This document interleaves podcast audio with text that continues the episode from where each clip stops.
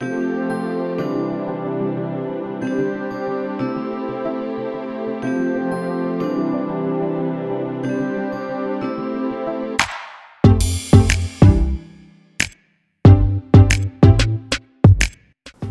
い皆さんこんにちは歌です。いかがお過ごしでしょうか？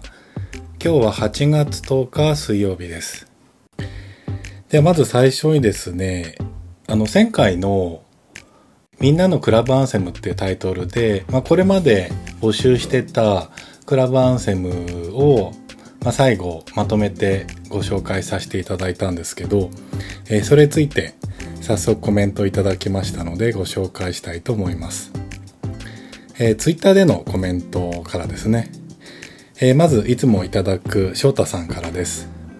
えー、クラブイベント、夢が広がりますね。わあ、30代でないと懐かしい。若かりし頃、大人の男と遊びたくて行ってました。それぞれの思い出が詰まった曲はたくさん集まって、なんかとてもエモいですね、ということです。ありがとうございます。えー、30代でないとって、ありましたよね40代でないともあったかなまあでも割とこう人気あったイベントは30代でないとですよねでそれに対して若かりし頃大人の男と遊びたくてっていうことは、まあ、10代とか20代の頃行ったってことでしょうねまあちょっとエモくなっていただけてよかったですはいで、続いて同じくツイッターからですけど、ヒロシーさんからです。まあ、前回ね、お便り始めていただきましたね。ありがとうございます。はい。えー、コメントいただいたのは、えー、お便り読んでいただきありがとうございます。滑り込みセーフ。で、ビッチーさんの曲は、アバカタブラの Lay All Your Love on Me だと思います。みんな大好きオールマイティのミックスですということです。ありがとうございます。えー、これですね、僕もちょっと迷ったんですよ。で、まあ、オネハマニアの友達が僕いまして、まあ一番ね、ゲイの友達の中では古い友達なんですけど、彼と相談した時に、まあ、この曲、アバの原曲で使われてたか、もしくは、アバカタブラの曲だったかっていうのを相談したんですね。どっち多かったっけみたいな。で、 Abbacadabra っていうのは、この Almighty Records から曲を出しているアバの何ですかねこう P バンドってちょっと言い方悪いですけどこう ABBA の曲を中心に歌うグループなんですよね。で Almighty のミックスで、まあ、最新のダンスっぽい感じに曲を出してるんですけどまあそれ確かにかかってたよね。でも一方で、原曲っぽいのも確かかかってたよねっていう話した時に、友達が多分この曲原曲の方が多かった印象あるよねみたいなことを言ったので、えー、あこのプレイリストの中では原曲の方かなって想定でお話ししちゃったんですけど、まあでもね、同じ地域の、まあビッチーさんがね、関西エリアで同じくヒロシーさんもそうだと思うので、じゃあこの曲はアバカタブラっていうことでお願いしたいなと思います。で、ちなみに同じくアバのダンシングクイーンもアバカタブラの曲もありますし、まあそれがね、オールマイティミックスですし、で、まあ原曲というかね、アバの曲もそのまま使われてる時もあったかなって記憶があります。どうなんでしょう？その辺 DJ のヒロシーさんだったらお詳しいかなと思うんですけどそういうどっちがね多かったみたいな話があったら教えていただきたいなと思います、えー、そして同じく Twitter から、えー、ビッチーさんからですわーいクラブアンセム特集に参加できたぜひ歌さんオーガナイズのナイト開催を、えー、DJ ヒロシーゴーゴーボーイジェット歌ゴーゴーガール、ひげみ、かっこ貧乏女装で夜通しお願いします。とのことです。ありがとうございます。えー、ビチーさんが参加していただいたことでより盛り上がったと思います。ありがとうございました。で、クラブイベント夢じゃないからもしかして夢じゃなくなるかもねみたいな話をちょっとしたんですけど、えー、DJ はね、ヒロシーさんで、ここにゴーゴーボーイで、ジェット歌って書いてあるんですけど、まあ、ジェットさんは、ともかく、あの、僕はあの、人に見せるような体してませんので、あの、時々ね、ジムに行ってる話はしてますけど、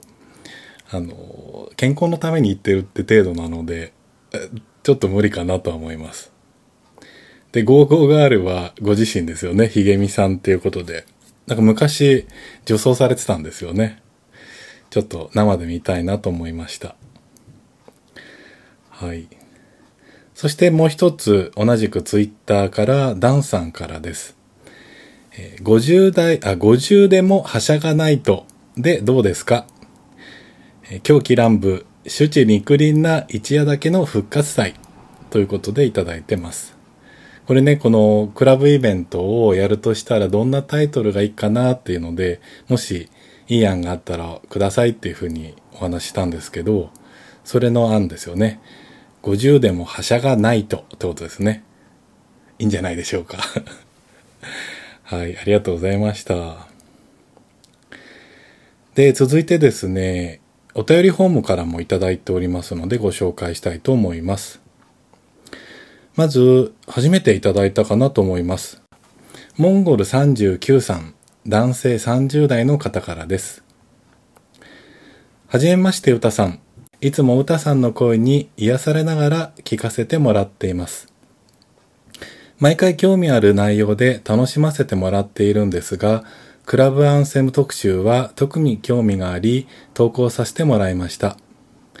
自分もゲイナイトは大好きで、新宿歌舞伎町のプライベートパーティーから始まり、アーチ、イエロー、エアー、コード、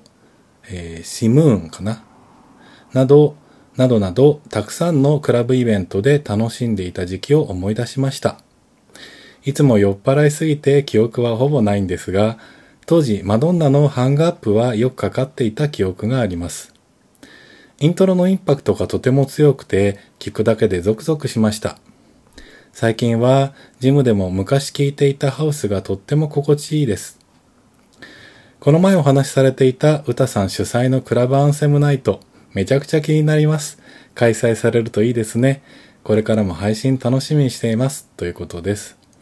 ありがとうございます。えー、モンゴル39さんも、クラブ遊びよくされてたってことですね。30代だけど39歳ってことは今39歳ってことですかね。僕の10個下ですけど、まあ、大体クラブの名前ね、被ってるかな。僕エアーは行ったことないかな。で、あと、シムーンっていうんですかね。これ、行ったことないですね。なのでちょっと世代が違うからなのかなって気もしますね。で、ハングアップ、マドンナのハングアップが良かったよってことなんですけど、マドンナ、今回のね、クラブアンセムの中には出てきてないんですけど、まあ、僕、マドンナね、本当に大好きで、以前ね、だいぶ前になりますけど、あの、ライブもね、2回ぐらい行ったことあるんですよ。で、CD もね、ずっと買ってて、まあ、それこそ前、ジョージ・マイケルの話しましたけど、まあ、僕、女性アーティストだと、マドンナが一番好きかなって思いますね。もうマドンナってもう芸のたしなみみたいなもんじゃないですか。なんですけど、まあ、小さい頃から、まあ、姉の影響でね、マドンナを聴き始めたっていうのがありますね。なんだけど、このハングアップが出る前って、なんかちょっとね、つまんなかったんですよ。なんとなくね、マドンナがね、ちょっと距離感を、まあ距離感ってもともと近くはないですけど、なんかこう響いてこないというか、あんまり芸受けしないっていうかね、そんな時期があったんですけど、ハングアップ出た時ね、もう、さすがでございますっていう、なんていうかね、よくぞやってくれたっていうレオ、あの、レオタード着てね、あの年だけど、こんだけ踊れんだぞっていうね、あれがね、なかなか感動したしね、やっぱマドンナ好きでよかったなと思いましたね。で、マドンナといえば、えー、2020年、2年前ですね、の2月22日付の全米のビルボートダンスクラブチャートで、えー、1位を獲得したんですよ。まあ、クラブチャートだから、まあ、通常のチャートとは違うんだけど、で、このダンスクラブチャートで、ずっとね、1位をね、たくさん取ってきてたんですよね。で、なんとこの曲で50回目の周囲を獲得したっていうので、まあ当時ニュースになったんですけど、で、それをね、記念にですね、CD が出ることになったんですね。で、まあリミックス、まあクラブチャートの曲ばっかりなので、リミックス音源を使って、えこの1位を獲得した50曲を3枚の CD にまとめて、で、発売するっていうことで。で、まあね、いろいろミックスがそれぞれ違うミキサーで作られたりしてると思うんだけど、まあ一曲に対して何人か作ったりとかすることもよくあるんだけども、一応ね、マドンナがそれらをね、選別したっぽいんですよね。というのが、えー、今月の19日ですね、えー、ファイナリーイナフラブ50ナンバーワンズっていうタイトルで発売するんですよね。で、僕、もうすでに予約しておりまして、19日到着待ちでございます。で、到着してね、ある程度聞いたらまたレビューしたいなと思います。はい。では続いては、おはやんさん男性40代の方からいただきました。いつもいただくおはやんさんです。ありがとうございます。えー、配信お疲れ様です。暑い日々が続いていますが、いかがでしょうか？歌さんの最近のオネハソングリストの作成の過程を楽しく聞いています。俺も2ステップなどを YouTube でディグっていたら、90年代、えー、R&B にたどり着き、ミーシャなどいろいろいた中で、特に好きだったのがバードとティナでした。バードは大沢慎一プロデュースの2枚が聴きやすくて、未だに大好きなアルバムです。ティナはファーストシングルの I'll Be There が心地よく聴ける1枚でした。あと忘れていけないのが M フロです。リサ姉さんの声はおしゃれなのに、肌なじみが良くて M フロの作るトラックとの相性抜群でした。特に Love or Truth とかが未だによく聴いています。歌さんの好きな R&B 楽曲があれば聴いてみたいです。洋楽ならブラクストンズの Slow Flow とかが好きです。また配信楽しみにしていますということです。ありがとうございます。えー、おはやんさんね、おしゃれソングが好きですけど、R&B もさすが おしゃれソング系ですね。バード懐かしいですよね。よかったですよね。僕、あんまり最近は聞いてないというかね、当時以外は聞いてない気がするんですけど、で、僕もね、ティナ好きでしたね。カラオケで結構歌った記憶ありますね。確か彼女ジャズクラブみたいなとこ出身じゃなかったかな。だから R&B、R&B なんだけど、ちょっとなんかジャージーな曲も歌える感じがあって、かっこよかった記憶ありますね。で、M フロはね、正直ね、あんまり聞いてないんですよ。まあ、ね、結構一世風靡してましたけど、あんまり僕ね、聞いてないんですよね。はい。そして、洋楽ならブラクストンズの Slow Flow が好きですってことなんですけどね、僕もね、好きですね。まあ、ブラックストーンズのアルバムを持ってるわけじゃないんだけど、僕の友達で R&B がすごい好きな友達がいて、まあ残念ながらね、ちょっと亡くなってしまった友達なんだけど、彼がね、こう R&B の名曲を集めて CD を作ってくれたんですね。で、デイタイムバージョンとナイトタイムバージョンというので、まあ、昼間のこう活発な時に聴きたい曲と、あと夜ちょっとしっとり聴きたいっていうのに二つ分けてね、すごいおしゃれな曲まとめてくれたのをもらったんですよね。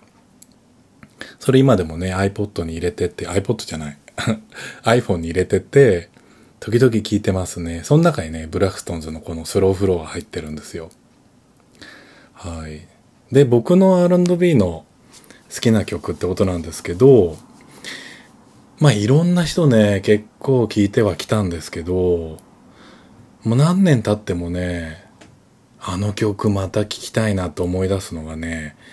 Groove Theory っていう、まあユニットかな？女性のシンガーと、えー、男性のこう、まあ、リミキサーとかプロデューサーですよね、まあ、曲を作る人とのユニットなんですけどその2人の曲でね「テルミっていう曲も大ヒットしたんですよ。1995年だったかと思いますね。でねこのグループセオリーっていうユニットはねグループセオリーっていうタイトルのアルバム1枚しか出さなかったんですねなんかその後にもう1枚制作はしたっぽいんだけど、正式には発売しなかったっぽいんですよ。で、その後ほんと全然聞かなくなっちゃったので、もう1枚で終わっちゃったユニットっぽいんですけど、なんか最近また活動するとかしないとかっていうのはね、ちょっと検索したら出てきましたね。いや、このね、グルーブセオリーね、ほんとかっこいいんですよ。何ていうんですかね、テンションはあんまり上がらないんですね。割と淡々と歌うクールな R&B なんですけど、なんとなくね、何回でも聴けるんですよ。飽きないっていうか、いや、これね、ぜひ、まあ、どうだろう、おはやさんの好みかわかんないですけど、まあ、かっこいい、僕の中ではかっこいい R&B の一曲なので、まあ知ってるかな？知ってると思うんですけど、一応ご紹介でした。はい。えー、続いてまたお便りフォームからいただいた方になります。えー、ゴリスケさん、男性40代の方からです。ゴリスケさん初めてですよね、多分。はい。えー、歌さんおはようございます。いつも出勤時間に聞きながら落ち着いた声に癒されています。ありがとうございます。え旅行好きな歌さんに聞いてみたいことがあってメッセしました。え9月、沖縄に一人旅に行く予定です。僕にとっては2回目の沖縄になりますが、歌さんは沖縄旅行は何回ご経験ありますか？僕は前回は女友達とチュラ海水族館やパイナップルパーク、首里城、国際通りなどメジャーどころを回りました。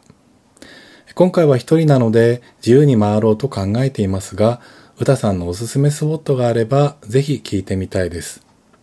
あと、ゲイマッサージは歌さんは経験ありますか？今回の沖縄旅行で初体験してみようか悩んでます。かっこコロナもあるし。体験談があればこちらも聞かせてくださると嬉しいです。では、これからも放送を楽しみにしていますね。ということです。ありがとうございます。えー、沖縄に一人旅行くってことなんですけど、まずね、お伝えしたいのが、僕もね、今年一人旅してきたんですよ。で、その話をですね、え、42回の放送で、ピンクの水着で泳ぎたいっていうタイトルで上げてますので、ぜひそこで聞いていただきたいなと思います。あの2月のね、もう本当に天気の悪い時期に行ったんですね。まあ1月2月沖縄天気が悪いよっていうのはね、もう誰でも知ってる話なんですけど、まあ、マンボウが開けて開けてね、もうどうしても旅行したくなって、で、なんか友達ね、なかなか誘えない雰囲気もあったので、一人で急遽行ってきたんですね。で、天気の悪い沖縄こんな楽しみ方もあるよっていうお話をちょっとしてるので、よかったら聞いてください。で、メジャーどころは回ったということなんですよね。で、僕のね、過去行ったところをちょっと振り返ってみたんですよ。で、何回行ったかなっていうので、もうね、ほんと年だからね、昔の旅行ってほんと忘れちゃうんですよね。で、やっぱ写真を見ると思い出すので、できるだけね、古い写真も残してて、まあ Google フォトを使ってるので、過去のはずっと残ってるんだけど、まあでもね、20年前ぐらいまでにしか遡れなくて、で、それ見ると2008年が最初になってんですよね。まあもしかしたらそれより前にも行ってたかなとは思うんだけど、まあで、写真で振り返る限りだと、プライベートで4回、で、仕事で1回行ってるんですよね。まあでもね、毎回ね、割と短い旅行で、ちゃちゃっと遊ぶぐらいしか実はしてないんですよ。で、どこ行ったかなっていうことなんですけど、まあ、これまで行かれた中で一番遠い感じは美ら海ですよね。美ら海水族館ですよね。まあ、北部エリアって言われてるとこですよね。まあ、そこはもう行かれたってことなんですけど、あそこ行きましたけどね、あの、美ら海水族館から近いところで、これなんて読むんだっけ忘れちゃったなあ、ナキンジ。ナキンジ城石っていうところこれは行ったかなここね、まあ、いわゆるね、昔沖縄の、えー、琉球王国の前の時代かな、グスク時代っていうのがあるんですよ。その時代に作られたグスクの一つだったかな。っていうね、この沖縄の歴史を知っとくと、こういう観光地って絶対面白いと思うんですよ。まあ、あの、好みよりますよね。歴史が好きか否かっていうとこから入るとは思うんだけど、まあ、僕そんなにね、歴史好きじゃないけども、歴史を一応知っとくと、多分ね、見え方だいぶ違う気がして、まあそこでおすすめしたいのが、その、2月に行った時、もうめっちゃ天気悪かったから、まあ雨がね、結構降ってたので、沖縄のね、県立博物館に行ったんですよ。そこで見たものが、まあ沖縄の誕生から現代までっていう歴史がこう展示されてるんですけど、まあ時間もあったこともあってね、ゆっくり見たからすごい面白かったんですね。で、そこで、あ、グスク時代ってあったんだっていうのを知ったので、まあ僕、その博物館を見る前にここ行きましたけど、まあもしね、こういうところ、こういう遺跡とか見るんであれば、博物館を一回ね、まあちょろっとでもいいから見てから行くといいのかななんて思いましたね。あとは、まあ同じく北部エリアですけど、郡島とか行ってますかね。郡島も結構有名なスポットですよね。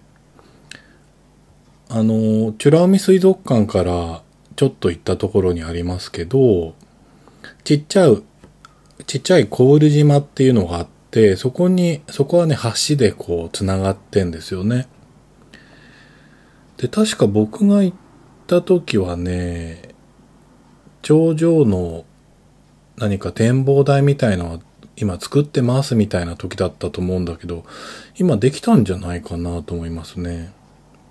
いや、ここはね、橋も含めてとても綺麗な景色があるとこなので、ここもおすすめですね。まあでも、チュラミ水族館はね、のエリアはそもそも那覇からちょっと遠いので、一人で行くっていう感じのとこじゃないですよね。みんなでこう車借りて、行くような感じなんですよね。だから多分、前回女友達と行かれたっていう時は車借りたのかなはい。そして、えー、中部エリアだと、えー、美浜っていうエリアがあるんですね。そこにね、アメリカンビレッジっていう、まあこれほんとベタな観光地で、あの、お便りには書いてないけど、もしかしたら、女友達と行った時行ってるかもしれないですね。これ、な、でもどうかな？もし行ってなかったらね、ここはバスで、まあ結構時間かかりますけど、那覇からバスで行けるので、ぜひね、行ってみてもいいかなと思います。このエリア、天気が良ければ、とても楽しく遊べると思うんですよね。まあ建物が全部こう、アーケードの中にあるわけじゃないから、まあ雨の時はちょっとしんどかったんですけど、まあそのアメリカンビレッジの中にいろんな建物があって、そこにお店とかレストランとかカフェがあって楽しく遊べるかなと思いますで僕ね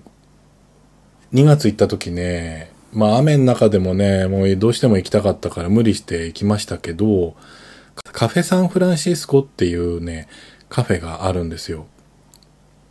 まあ、このアメリカンビレッジで結構、まあ、一番高いビルかな。そこにあるカフェで、もう海を眺めながらお茶飲めるとこなんですね。で、カフェサンフランシスコっていうぐらいで、なんとなくアメリカっぽい店内で、店員さんとかもね、外人さんとかいら、いたりして雰囲気があるので、これはおすすめですね。で、夕方にかけてね、ここにいれば、こう、夕日とか眺めることができるので、まあ行くとしたら、夕方前ぐらいから夜にかけて行くといいんじゃないかなと思います。あとはね、まあ那覇エリアについては、まあいろんなね、スポットがあると思うし、食べるとこもいっぱいあるんだけど、一人で行くときね、ちょっとおすすめなのが、レンタサイクルでね、動くとね、結構楽ですよ。まあ暑い中、まあ真夏の暑い中ですもんね、9月って。ちょっとしんどいかもしれないんだけど、電車乗ったり、タクシー乗ったりっていうよりは、自転車で動いちゃった方が、ある程度、小回りが効くので、で、自転車のね、いくつか多分レンタサイクルはやってると思うんだけど、僕はね、ソフトバンク系列でやってるやつかな。それ使いましたね。まあ、あとは、まあそのポッドキャストでね、いくつか紹介してるのをまず聞いていただきたいなとっていうのはあるんですけど、それじゃないエリアで、まあ、ここもちょっと一人で行くのどうか難しいのかなっていう気もしなくもないんですけど、あの、な、南部のエリアでね、えー、まずね、ちょっと珍しいところがあるんですよね。洞窟があって、そこの中にね、カフェがあるところがあるんですね。ガンガラーの谷っていうとこなんですけど、そこにね、ケーブカフェっていう、まあ、洞窟のカフェがあるんですよ。そこね、なんとも言えない楽しい雰囲気だったので、ここ、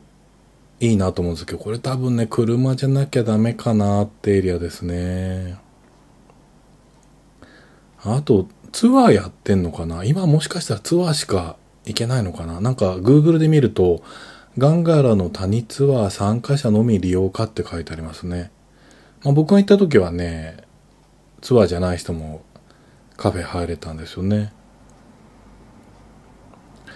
あとは、百名ビーチっていう、読み方百名でいいのかな？っていうのが南部にあって、で、ここ、なかなか人が少なくておすすめかもしれないですね。まあ、真夏の時期もしかしたら結構いるのかな。でも、あの、トイレとかシャワーがないので、そんなにね、ファミリーとか来ないと思うんですよ。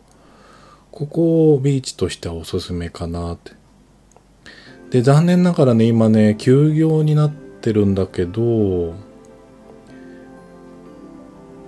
あ、休業じゃないか。カフェ、やぶさちっていうね、この海を眺めながら、ランチとかお茶できるカフェがあるんですよ。あ、休業じゃない。ごめんなさい。やってますね。ここ、この百名ビーチ行くんだったら、ここはおすすめですね。なんか沖縄の地名って漢字そのまま読んで合ってんのかどうか不安ですね。もしかしたら間違ってたらごめんなさいですね。はい。あとね、パワースポットで有名なところがね、同じく南部で、その百名ビーチよりちょっと北に上がるところなんですけど、セーファーウタキっていうね、漢字で書くとね、斎藤の際に、場、上ですね。だから最上で、うたき。まあちょっともう言葉で説明するの難しいんで、セーファーウタキで多分出てくると思いますね。これ世界文化遺産になってるんですけど、大きな岩の間がパワースポットって呼ばれてるとこで、まあね、行ってみて、パワースポットを感じるタイプで、感じないタイプで、だいぶ印象は違うと思うんですけど、まあ、ちなみに僕は感じないタイプなので、ふーんっていう感じだったんですけど、ここもね、有名なところですね。はい。そんな感じで、まあ、全然参考にならない紹介だったかもしれないんですけど、よかったら参考にしてください。でね、ゲーマッサージ、経験ありますかってことなんですけど、残念ながら経験ないんですよ。まあ、いろんなこと経験したつもりではあるんだけど、なんかタイミングがね、なかったんですよね。その、こういう系、例えば売り線とか、こういうゲーマッサージはね経験がないんですよねそうだからちょっと逆に体験してきたら体験談教えてもらいたいなと思うんですけど、まあ、ただねあの悩んでるって言ってコロナもあるしっていうことなのでやっぱりちょっと不安だったらまた次の機会でもいいんじゃないかなとは思いますね。まあここは自己判断でお願いしたいなと思います。はい。ということで今日はこの辺で終わりたいと思います。また次回お会いしましょう。さよなら。